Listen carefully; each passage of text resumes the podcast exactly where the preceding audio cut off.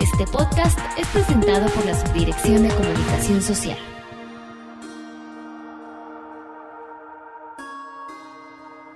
Hola, ¿qué tal? Bienvenidos a FIR Informativo y con esta breve entrada musical saludamos este lunes a todos los que nos escuchan esta semana y de manera muy especial a nuestros compañeros que nos escuchan en las oficinas FIRA en el norte y en el noroeste del país.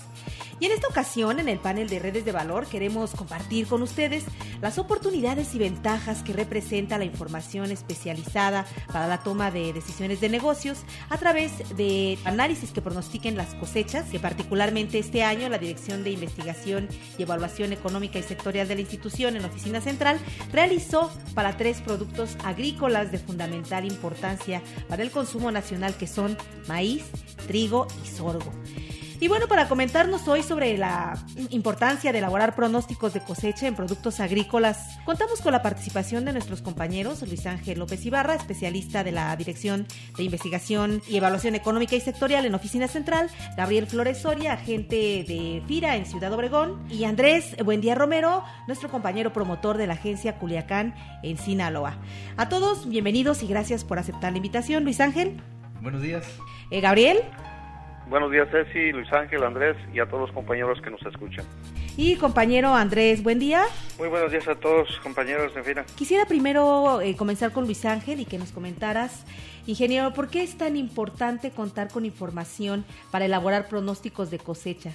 ¿Qué utilidad o qué valor le aportan este tipo de análisis a las actividades técnicas y de financiamiento o de programación que hacemos también y que contratamos en FIRA? Me gustaría comentarles que es posible observando el comportamiento de ciertas variables, como por ejemplo la disponibilidad de agua, tener una idea aproximada de la cosecha esperada. Este año realizamos el ejercicio para el ciclo otoño-invierno en los principales cultivos para los estados de Sinaloa, Sonora, Guanajuato y Tamaulipas. Observamos, por ejemplo, que en Sinaloa esperaríamos una cosecha histórica de maíz superior a los 5 millones de toneladas y en Sonora, de hecho lo detectamos desde principios de año que se iban a presentar problemas de rendimiento, pero hay una superficie adicional de 23 mil hectáreas sembradas, eh, con lo cual esperaríamos una cosecha similar a la del ciclo pasado. La utilidad de contar con estimaciones de cosechas previo al inicio de la misma nos permite anticipar eventos que impactan sobre todo en la recuperación de los créditos y pagos de garantías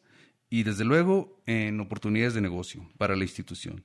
De esta forma podemos tomar las medidas necesarias y sin sorpresas.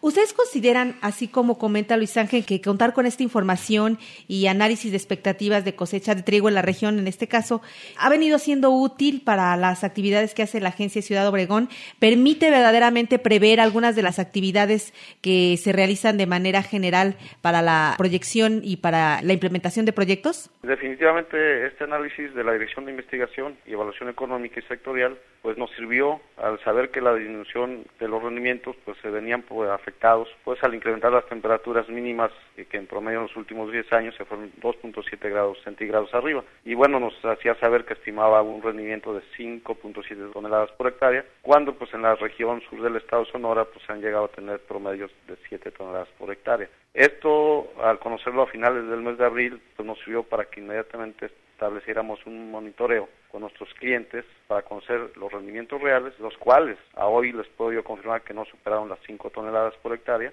y también pues la acción de detectar posibles problemas de impacto, a fin de tomar las acciones necesarias para evitar carteras vencidas. Afortunadamente el resultado al día de hoy es que la recuperación está bajo control, pero por otro lado también nos permite tener una oportunidad de necesidades extraordinarias de financiamiento de los productores cuya liquidez se vio afectada y pues requieren ir preparando el próximo ciclo. En conclusión, este análisis es una herramienta pues muy útil para la toma de decisiones. ¿Esta herramienta consideras que también puede ser útil o que puede trasladarse hacia los intermediarios financieros y que pudiera también a ellos eh, representarles un beneficio? Desde luego que sí, yo creo que algo parecido a lo que nos sirve a nosotros como agencia aquí en esta región, pues también les, sirve definitivamente a los intermediarios bancarios y no bancarios. En el caso del maíz, ingeniero Andrés Buendía Romero, compañero promotor de la agencia Culiacán en Sinaloa, ¿qué estrategias complementarias o de apoyo han podido visualizar o anticipar para responder a las problemáticas de comercialización? Este escenario que estamos viendo, donde efectivamente hay una cosecha récord que se espera de 5.5 millones de toneladas, son dos millones de toneladas más que el ciclo anterior. Nos abre a nosotros el escenario de, en primer lugar, pues vemos que no va a haber problemas para recuperar la cartera de los créditos de avío. Pero en la parte de la comercialización, pues abre la posibilidad de entrar y participar con créditos prendarios, de reportos, capitales de trabajo para la comercialización. Ante esto, lo que se hizo en las oficinas fue trabajar de manera conjunta con los intermediarios financieros y las empresas comercializadoras para calificar nuevas líneas, para recalificar las ya existentes e incluso en algunos casos autorización de aforos mayores. ¿no? Con tal motivo nosotros estamos preparados para atender la demanda. El año pasado, del 2014, se operaron en Sinaloa 5.926 millones en la comercialización. A la fecha, ahorita llevamos un avance de 2.500 millones. Con el volumen que existe de grano que se puede ignorar, creemos que la expectativa es superar este volumen del año pasado. Eh, ¿Qué otras expectativas, con qué otras redes, qué productos o en qué parte de la cadena de valor también pudieran apoyar derivado de estos análisis en donde encontraron que no se cumplió la expectativa? El pronóstico fue correcto en el sentido de que la producción iba a bajar, eso fue correcto, bajó un poco más de lo estimado. Por un lado, nos permitió adelantarnos a monitorear y estar atentos a posibles problemas de impago. A hoy, a mes y medio o casi dos meses de este pronóstico. Esa parte la pudimos ya administrar derivado de ese semáforo, por decirlo de alguna manera, pero por otro lado estamos teniendo oportunidad de atender necesidades adicionales de los productores. Normalmente nosotros damos el avío en el mes de octubre y ahorita ya vamos a empezar a finales de este mes o en julio a estar dando capitales de trabajo para que el productor cuya liquidez se vio afectada pues pueda ir haciendo los trabajos preparando el próximo ciclo y finalmente eso pues nos genera cartera, nos genera es una mayor colocación desde estos meses del año, pero por otro lado al productor lo estamos ayudando para que no tenga problemas al próximo ciclo. Este año tenemos una meta de arriba de 2.900 millones de pesos al cierre del año. Esto definitivamente nos abona, ahorita la expectativa es cumplir con esa meta y muy probablemente superemos un 10% arriba de esos 2.900 millones.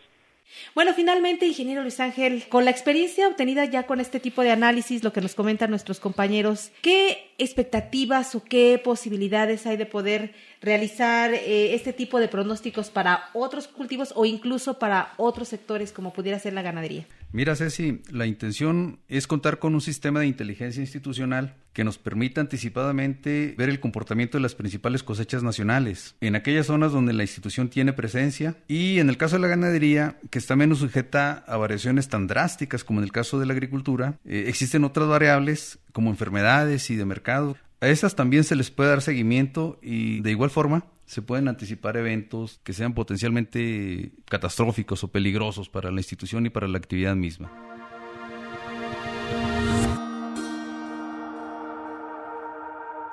Pues hemos ahora sí llegado al final de este panel, esperando que la información les haya sido útil y a los compañeros que participaron esta semana en el podcast les agradecemos muchísimo el haber otorgado su tiempo y experiencia este día con nosotros.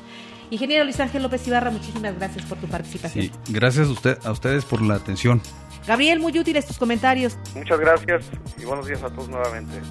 Y Andrés, igualmente, gracias por tu participación aquí en FIR Informativo. Eh, muchas gracias por la invitación. Para más información, acérquese a cualquiera de nuestras oficinas FIR en la República Mexicana a través de nuestro portal de Internet.